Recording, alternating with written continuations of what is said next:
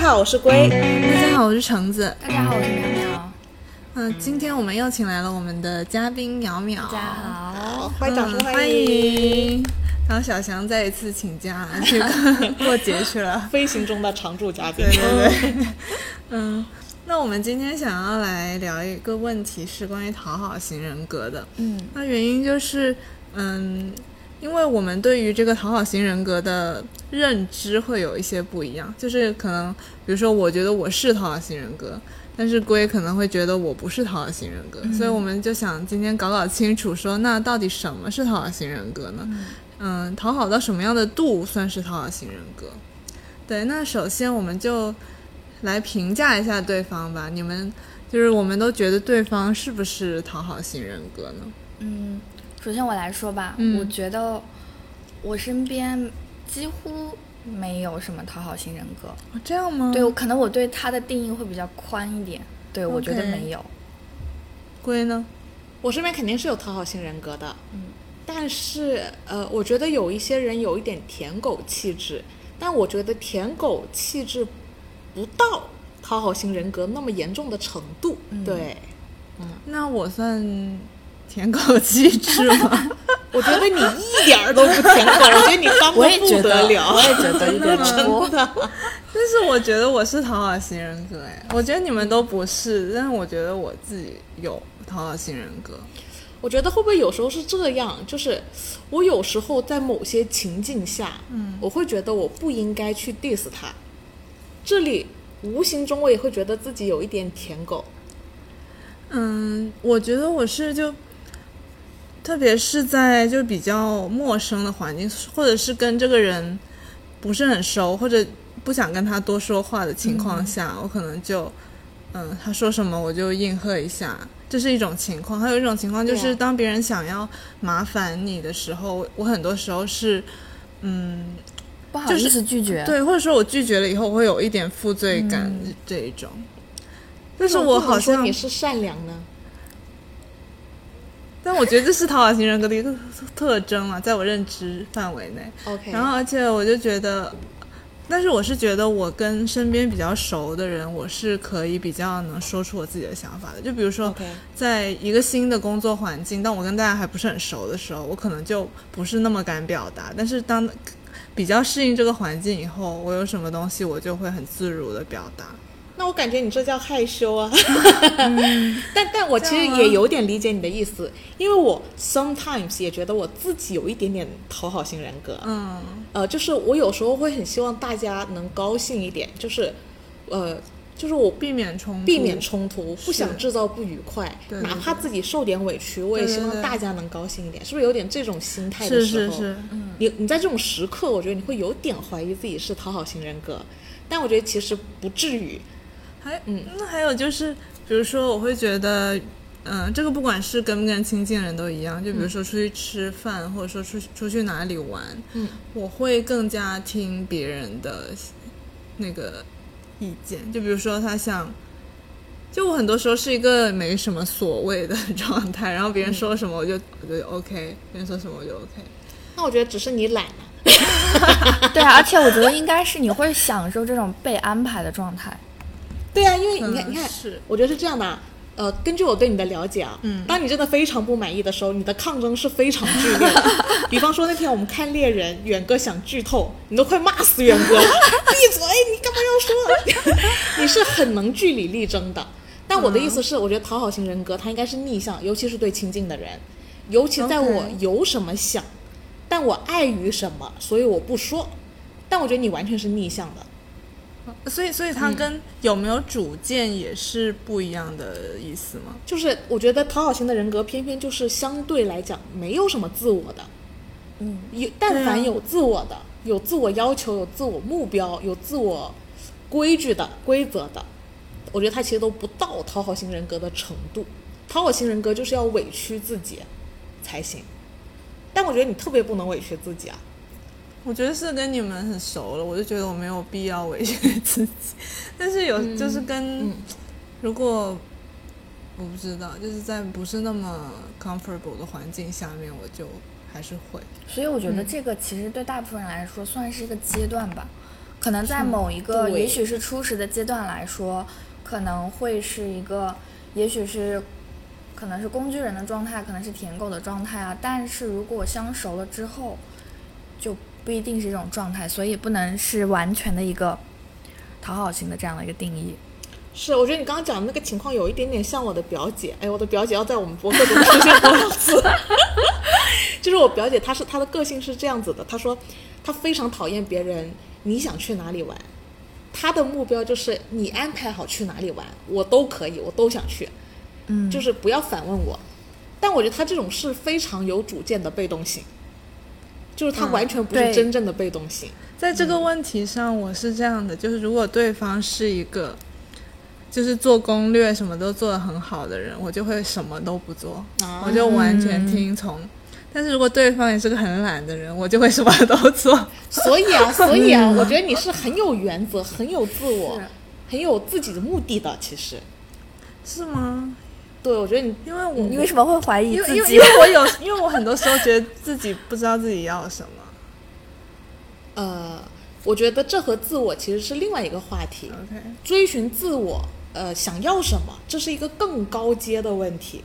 但不是没有自我。我觉得你是有自我，我觉得剩下的是你善良，你素质高，你害羞， 我懒。 你懒， 啊啊是。就我觉得这些 OK 问题其实是，就是它有点模糊，导致了你对讨好型人格自我有点怀疑。就像我刚才也说了，我有时候也会有点自我这方面的怀疑，但是我后来对比我身边一些真正严重的案例，嗯，我发现我完全不是这样的。哦，你这样说的话，其实我也想到了我一个身边人的案例。嗯我跟他不算很 friend，但是是，嗯、我们有我们共同有很好的朋友。然后据他们所说呢，首先他是一个恋爱脑，嗯就是他哦高度高度依附他的那个男朋友，但是那个男朋友所谓的那个男朋友，其实好像也并没有把她当成女朋友，就是正正经的女朋友，可能更多是把她当成炮友。哦，然后呢，他还就等于说那个男的并没有把他当成他的唯一，所以他一直在出轨啊，就一直跟其他，甚至会承认别的女的是他的女朋友， OK，然后他都就是不能接受，他就反正就一直跟这个男的纠缠。嗯然后同时呢，他嗯，怎么说，他的原生家庭是比较不好的，哎，就是他爸很早就离开了，然后他妈后面也离开他了，就只是偶尔会寄钱给他的那种。嗯，所以他其实也没有什么自我，他一直没有工作过，他留学回来就从来没有工作过，嗯，他就一直也没有什么非常想做的，或者是嗯一个一些很强烈的想法，就我觉得还比蛮浑浑噩噩的，然后就一直依附着这个男的，嗯，所以我觉得这样子的是不是算一个讨好型人格呢？我觉得很非常之算呢。嗯因为我之前听了一个心理学家讲，他说，呃，很多这种，呃，原生家庭就是比较没照顾好的这种，嗯他长大就是内心会比较空洞，比较自卑，没有办法认同自己，然后他就很像一个空盒子到处跑，然后希望有人来填充他的空盒子，这就很讨好型人格的那个形象了。嗯，我觉得这个会比较典型。你看你跟他对比是不是差蛮多的？嗯，但是他平时也还蛮强势，就等于说跟朋友一起的时候，他也会有自己的想法那些的。你看，他就他这点也跟你是相反的，你对外人比较尊重和害羞，对内熟的人反反而可以释放自己，他跟你是逆向的，他跟外在的人就其实不太关有关系的人，他不太在乎，他跟他对内碰撞的那个人会特别那个。就呃，之前也听那个，就同一个说成年人空盒子到处跑的那个心理学家也说，他说那个讨好型的人格和自恋型的人格是天生一对，嗯， OK，对他们俩非常擅长一起打造一段有毒的关系。所以是不是很多家庭都是这样一个组合呢？对我就在想，基于这点，是不是讨好型人格的母亲是特别容易培养出一个有讨呃自恋型人格的孩子？那相反，有个自恋型人格的母亲，是不是特别容易培养出一个讨好型人格的孩子？我觉得是有可能的。是有可能，对不对？嗯，呃，因为著名的心理犯罪学家李梅李梅瑾老师，师 因为他也是我们播客的常常 客常客。都是因为我， 因为李玫瑾老师呢，她因为最近那个吴谢宇杀母案嘛、就是那个清华毕业、明明是天之骄子，很优秀的孩子，他的同学都称他为雨神，就各方面很优秀的样子。他居然犯下了杀母这样的罪，然后杀母完了还去做鸭，然后李玫瑾老师就，虽然我目前因为他这个案件还没有完全审完嘛，所以我没有看到李玫瑾老师的视频，视频里亲口记录了李玫瑾老师说他是讨好型人格，但是就是有一些报道说李玫瑾老师在什么什么心理犯罪的分析上分析吴谢宇是讨好型人格，就是原因是他。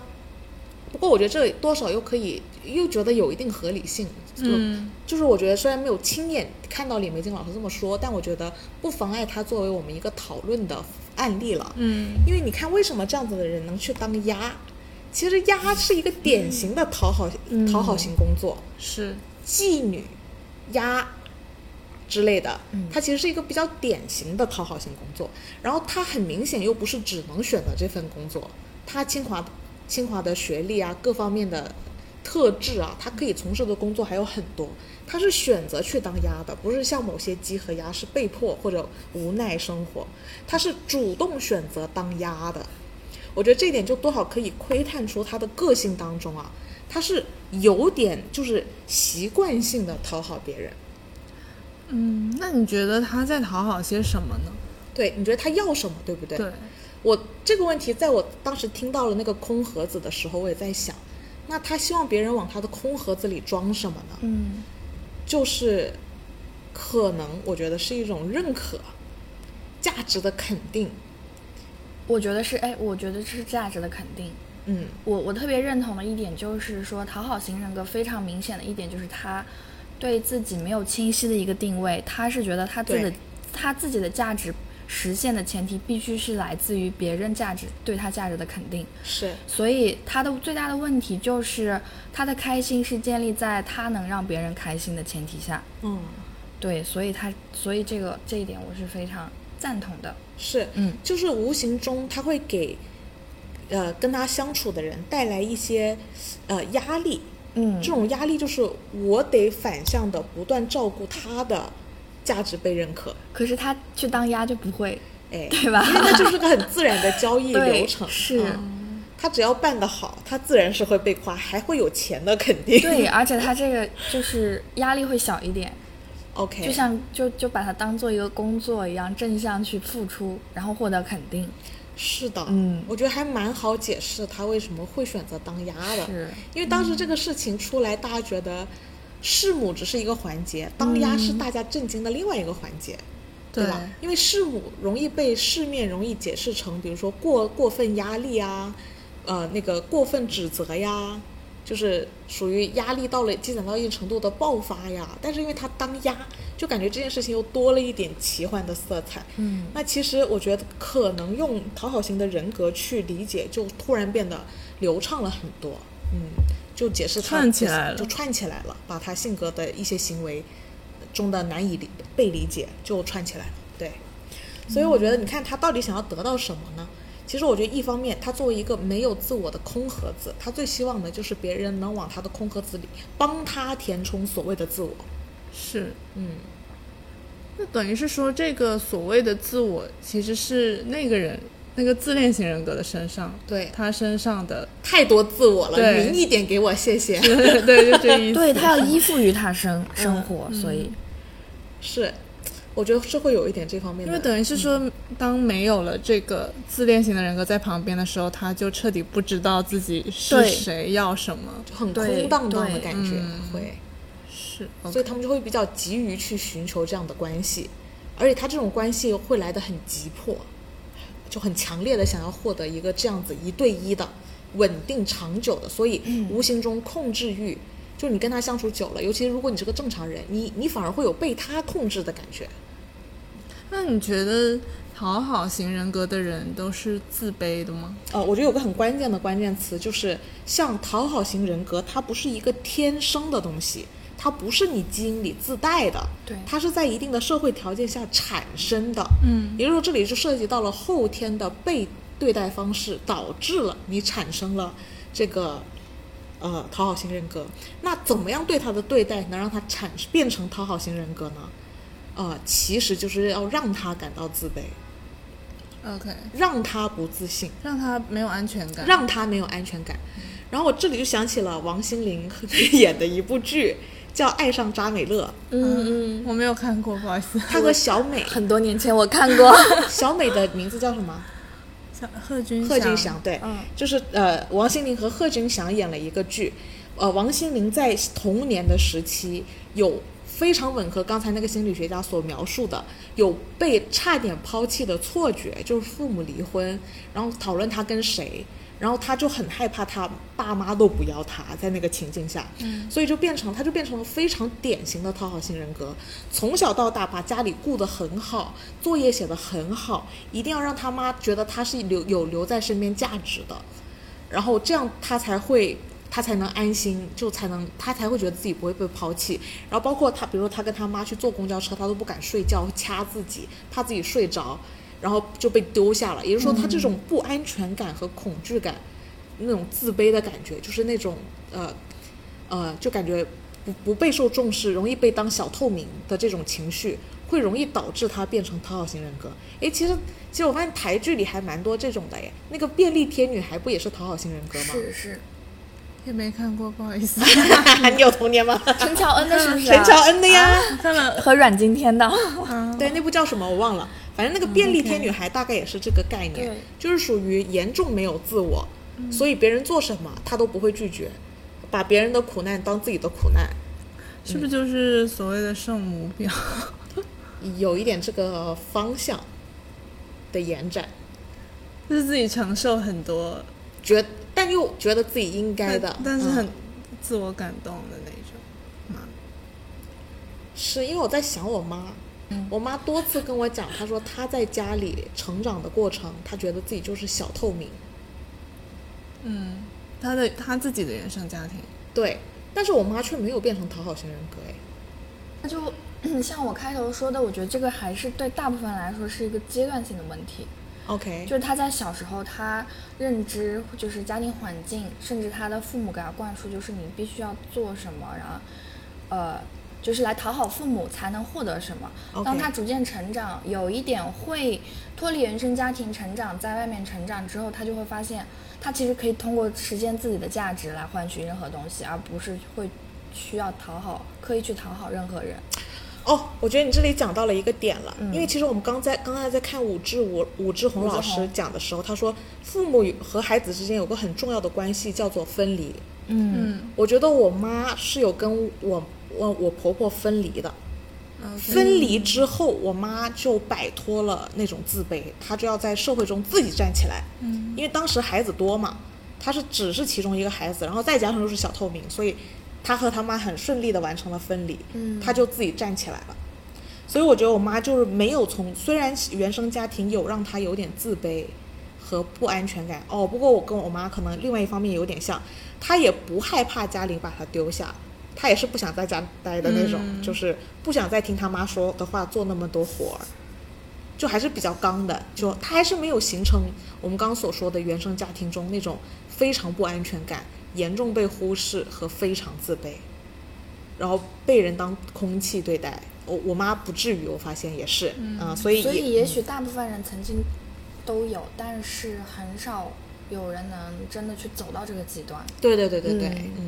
走到了这个极端的也还是有一些特殊性的，嗯，所以走到这个极端的，其实很多都是跟原生家庭有关。还是很是有我关觉系得的。对，因为明确的不是天生的，嗯不是基因自带的，是后天形成的。嗯，那我觉得其实这样说的话，讨好型人格是一个很极端的情况。嗯，但其实，在现在我们社会上面广义在说的讨好型人格，是不是更普遍一些呢？我觉得就是舔狗嘛，其实我觉得舔狗也不是一个很好的词。我觉得是，嗯、如果是社会上定义的话，我更倾向于一个就是工具人。的概工念。具人，对，我觉得这里肯定很明显是有舔的程度的问题，就是嗯舔到什么程度。我觉得工具人的意思就是不太反抗，就是我做好分内的事儿，这样是吗？对，就是工具人定义，就是还是说基于为了达到什么目的，就像甲乙方给给出基本，就是作为乙方接受甲方的需求，去麻木的去做，我只对是需要得到金钱啊，或者是价值的认可，还是一个比较麻木的状态，嗯我觉得是有点偏向这种大部分的。 OK，所以我觉得我们到了这个节点，我们还是要来具体的锚定一下，嗯到什么程程度度算真正的讨好型人格，到什么程度只是舔狗，然后再进一步的来看舔狗要舔到什么程度的各种度对的一个对情对况。所以我们现在先来看最极致的，真正形成了讨好型人格程度的一些标准。我在一篇呃这样的新闻报道上看到一些一系列这样子的定义，我觉得是蛮值得参考的。嗯，它那个关于讨好型人格的特征包括，比如说，呃，非常延迟你自己个人的需求，然后喜欢同意别人的说法，然后非常没有办法去表达你自己做事情的边界，就是我我的原则是什么说不出来，然后并且他非常容易把别人的情绪当做是自己的责任，就是哎你今天不高兴，哎肯定是我没做好导致了你不高兴，就他会把别人的情绪当做是自己的责任，然后同时他非常害怕冲突，他会尽可能的规避所有矛盾和冲突，然后他还有一个特征就是一直在道歉。比如说我说的那个《爱上扎梅勒》，王心凌演的那个，还有《便利贴女孩》陈乔恩演的那个，他们就是一直在道歉道歉，就、是不是都是道歉道歉的，嗯，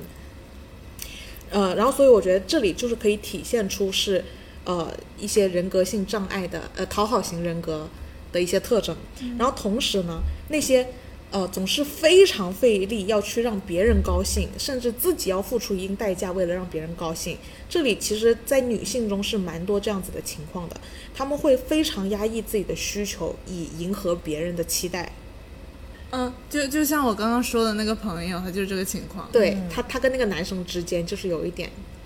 压抑依附嗯依附于这个男性而活，对对对，是的。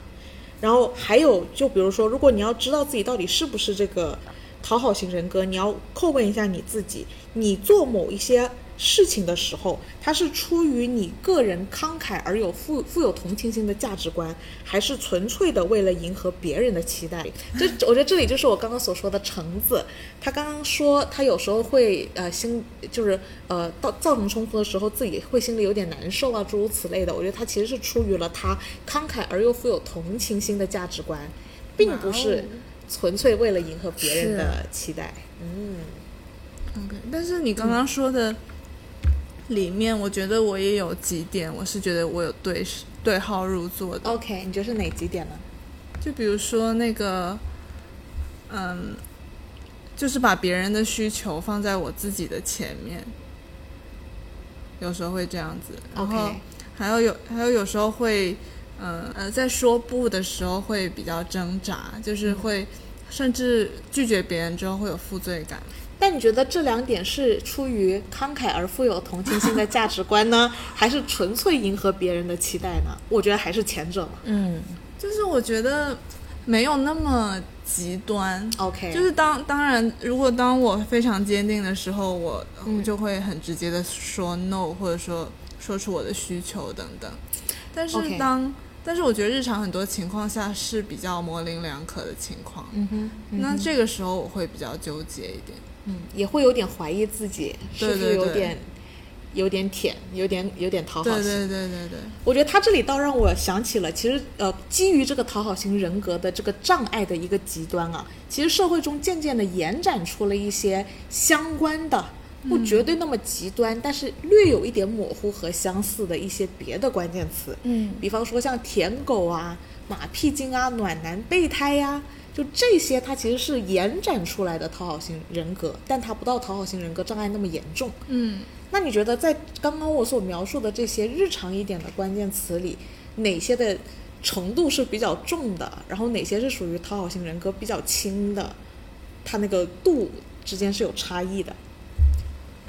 我觉得应该是舔狗比较严重吧，哦，我也觉得，嗯那其实我也我们觉这得里会达成共识， 比较是没有尊严。 是舔狗就是比较非常极端一些的，对对对，嗯没有尊严，没有像自我嘛。暖男那种我觉得还好吧，他就是对，最就亲很的， nice 咯。对对，他不一定是舔狗，他只是有广自己撒网，没有，他只是有慷慨而富有同情心的价值所以我观。是个暖女。你是个暖女，是 所以他其实不到讨好型人格障碍哦，他其实真的只是善良而已，温暖而已。 哦，这也是我对橙橙子的感受呢。是，谢 谢。啊，不客气。然后接下来，比如说还有备胎和马屁精，你们觉得他们的位置在暖男和舔狗什么之哪哪个位置？我觉得备胎有点怎么说呢，就是不是自自己比较弱，也是没什么尊严，是别人把你视为备胎，他应该踢出这个也排名吗？可是我他觉可得跟能舔狗有点对像他，他因为他给人的就是舔狗的形象，会让人把他打就打标签，觉得他是一个备胎的人选。那这里是不是特指那些我想做备胎的呢？嗯，也那我有，还是有些不一样啦。我觉得，就是我我觉得备胎也不一定是都这么没有自尊的啦。备胎可能会更无私一点，马对屁对精对还是会自我自意私识一点马对马屁精自我意识是很强的，他知道自己为什么去拍这个马屁。哎，你看这样就跟讨好型人格刚才的定义不太一样哦。嗯，所以你看，哪怕是我们延展出来这种感觉跟讨好型相关的，它其实也有一些质的差别。是，就是我从来，首先我自己来说，我从来不觉得自己是有讨好性人格，是因为我发现我们大部分，包括我身边很多人，我也不觉得他们有，就是会被这一呃，我可能更倾向于把它设为更宽泛的一个概念，可能你是有时候会有这种状态，但它不是一个很极端的一个呃人格障碍。就比如说我们刚才说到，呃，舔狗也好，马屁精也好，他一定是从自我出发，他为了去实现实现得到这个人也好，得到呃得到什么利益也好，他是为了这个方向，所以去去让自己暂时的我明白，就是他可能更像一个解决方案。对哦他是一一个定当是下的解他决一定是方为案了达到一种目的去做这样的事情，所以他还是不会依赖于别人而活。嗯，我觉得这个是最重要的原因。是的，其实我我觉得我们无形中讨论出了一个关于讨好型人格的程度的问题，其实是非常失去自我，已经没有了自己的目的，已经全盘崩溃，完全要依附别人的目的和自我存在的那种讨好型、才叫讨好型人格。然后剩余的，我觉得就是其实还是有有有带自己一定目的性的舔呐、或者有目的性的当备胎，我愿意啊，或者说诸如此类，它其实都还是存在自己的自我的，嗯， OK，或者说出于有那个慷慨而有同情心的价值观，它也是有自我的，是，我觉得像橙子刚才说他自己的情况，就是还是说会说是，其实还是基于自身，我们想要友善的去维持这一段关系，良好的关系，嗯是以这个为前提，而且是建立在自己和别人之间的关系基础上，嗯所以还是从自身出发的。是，所以我就渐渐的发现，在我们的讨论中，我们大概可以理解到那个讨好型人格的程度，它跟自我存在感的程度相关。嗯，呃，存在越高的，它其实越距离讨好型人格远，它离自恋型人格更近。嗯，一旦讨那个自我认知太低了的，它就会离讨好型人格越近。然后我觉得这里就排列出了一系列的度，关于舔狗可能是比较没有尊严的那种，嗯，然后以此类推。然后暖男他其实完全是有自己的价值观、判断和自我，他只是 nice 而已，他就是最弱的。但是我我发现其实还是有一些那种社会中有点怂的那种人，嗯，有点怂就是属于自我不够强壮，然后对导致了他会比较迎合他人，比较比较比较怂的那种，他又他又是一种程度，对。但我发现核心其实推动，呃，什么是讨好型人格？它就是跟你的自我程度有关。对你刚才说的这种逃，我觉得他逃避是一种自我保护，嗯哎，是的，嗯，所以也不是讨好。对，也不是讨好，对他还有逃避型人格，对他就是下一个话题了，回避型人 是格，回避吗型人格，是对，所以我会比较，我我会发现那个讨好型人格啊，呃，我们一开始是把它跟自我放在一个两极嘛，嗯它其实是，我觉得自我现在让我理解到，它更像是里面的内核驱动，也就是说，好像讨好型人格和自恋型人格才是两极哦，就是人格对人格，嗯，对，对吧？嗯然后它中间的那个划分的那个度的那个是自我的度在哎往两、两边移 动，没错，没错，疑多了，自我大了，那就是自恋型人格；嗯疑、少了，就是讨好型人格。怪不得他们俩适配。就刚好组成哦组合两一两下种可极以端，嗯，哦可以互补一下。是的，所以反正讨好型人格，那就是属于自我的那个已经滑到了最低点，你才是讨好型人格。但凡你有，其实你都还是可以把它往左右挪挪的。嗯 如果你想调节一下，你就左右挪挪你的自我。嗯，嗯，哎，刚才我们讲到这儿，就让我又想起了吴谢宇那个案件。嗯在吴志红老师、武志红老师分析吴谢宇杀母案的时候，他其实有讲到一个这样子的概念，就是，呃，吴谢宇他是属于自我的那个，在负极上已经拉满了，就是他的自我已经失去到没有了灵魂。嗯就突然让我想起了，就是呃《吴谢宇杀母案》，武志红老师对他的分析中其实是有提到，其实呃吴谢宇他在某种程度上，他的那个自我的负极已经拉到了一种极致，他走向了一个比较极端的呃讨好型人格倾呃向，已经进入了一种完全是寄生型的绞杀关系。嗯意思是他和他妈已经是一种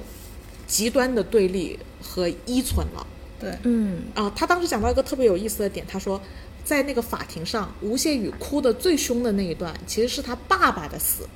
已经离婚了的爸爸的死，反而导致了他和他母亲走向毁灭。原因是他他他的概念是，其实，呃呃，那个父亲的存在反而拉开了一点点母子之间的缓冲，就是他在他们俩之间做了一点缓冲。当这个缓冲的隔板彻底拿开拿开了的时候，吴谢宇和他妈妈之间的那种，呃，那种依赖、寄生、绞杀的关系就被推向了某种极端。就只能有一个存活，对，对，他他如果他如果他妈还在，他就永远找不回自己，对，所以他就是走向了一种极端的那种关系。然后就所以中间人还蛮重要的。其实中间人还蛮重要的、是这样的，就让我突然想到那个《阳光普照》这部电影，哦它也是一个非常极端的状态下，但是最后由许光汉饰演的这个哥对哥，家里他也的是哥哥，典型的讨好型人格啊。是他最后是是选择了结束自己，这样讲很有那个味道。对比刚才那个案件，其实他的弟弟起到了那个缓冲的作用。嗯，他是那个中间人，他弟弟是他爸，他和他爸之间的那个中间人，对，因为他弟弟的存在，其实转嫁了一些那种，呃，寄望，是，寄望会被分摊，不是所有寄望都在许光汉一个人身上了。嗯，当他弟弟入狱之后，所有父亲的压力都在许光汉一个人的身上了。就像爸爸死后，妈妈所有的寄望都变成吴谢宇得独自承担。对，而且那个寄望可能不是他自我的寄望，对是他父亲的寄望。是的，就过于沉重。嗯，两个人的相同点都是说一个。我们刚才讲到一个空性人这样的一个状态，嗯但是但是其选择的方式都不同，嗯，一个选择，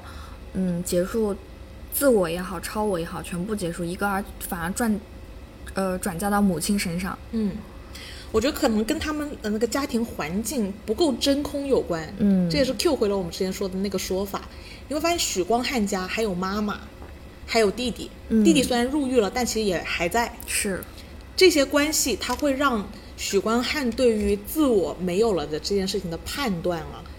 会他我觉得他会更觉得自己是家里多余的那一个。。对，但是我觉得吴谢宇无处可逃。嗯，他们家关系很真空，他和他妈，本来还有一个离婚了在外的爸，嗯，爸没了那一刻，造成了这一系列的冲突和就推向那个极致。对他这种极端是妈妈在从互相这种相当于寄生的状态下变成了厌恶憎恨，对对对对对，嗯就是他自我的那一面已经不能通过他妈给他的重压得到合适的满足的那个位置了，所以就形成了一种逆向的爆发，并且因为关系太真空，没有任何一个人可以转还和就是撑开把那个距离啊，嗯，对，他就直接跟他妈背对背就脸贴脸了的那种哇、所以我对，觉所得以其实中间人这个角色还蛮重要的，是的很，多时候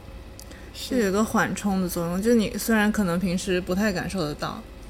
对，当你失去了，你就知道错。对 对对， 对，所以我们才说最稳固的关系是三角三角形的关，系嗯，嗯，确实，嗯，对，它可能会缓冲很多问题。对，嗯，嗯，哇哦，所以今天才发现自己居然不是讨好型人格， 恭喜你，高兴吗还不错，还不错，呃？OK。其实我一开始也有点怀疑自己是讨好型人格的，嗯、但是当我了解到了这一切之后，我也意识到，其实我也我也是一个富有慷慨和同情心 价值观而已，是的就是并不是呃没有自我。对，嗯我从来没有怀疑过 OK 因为我觉得自己就是有一个大局观的人， 我们是三个度呢。 是的，是的，哦，有意思，今天的话题。嗯，好的，那我们就聊到这儿吧，今天，好，那我们下周我再们见下。期见，拜拜拜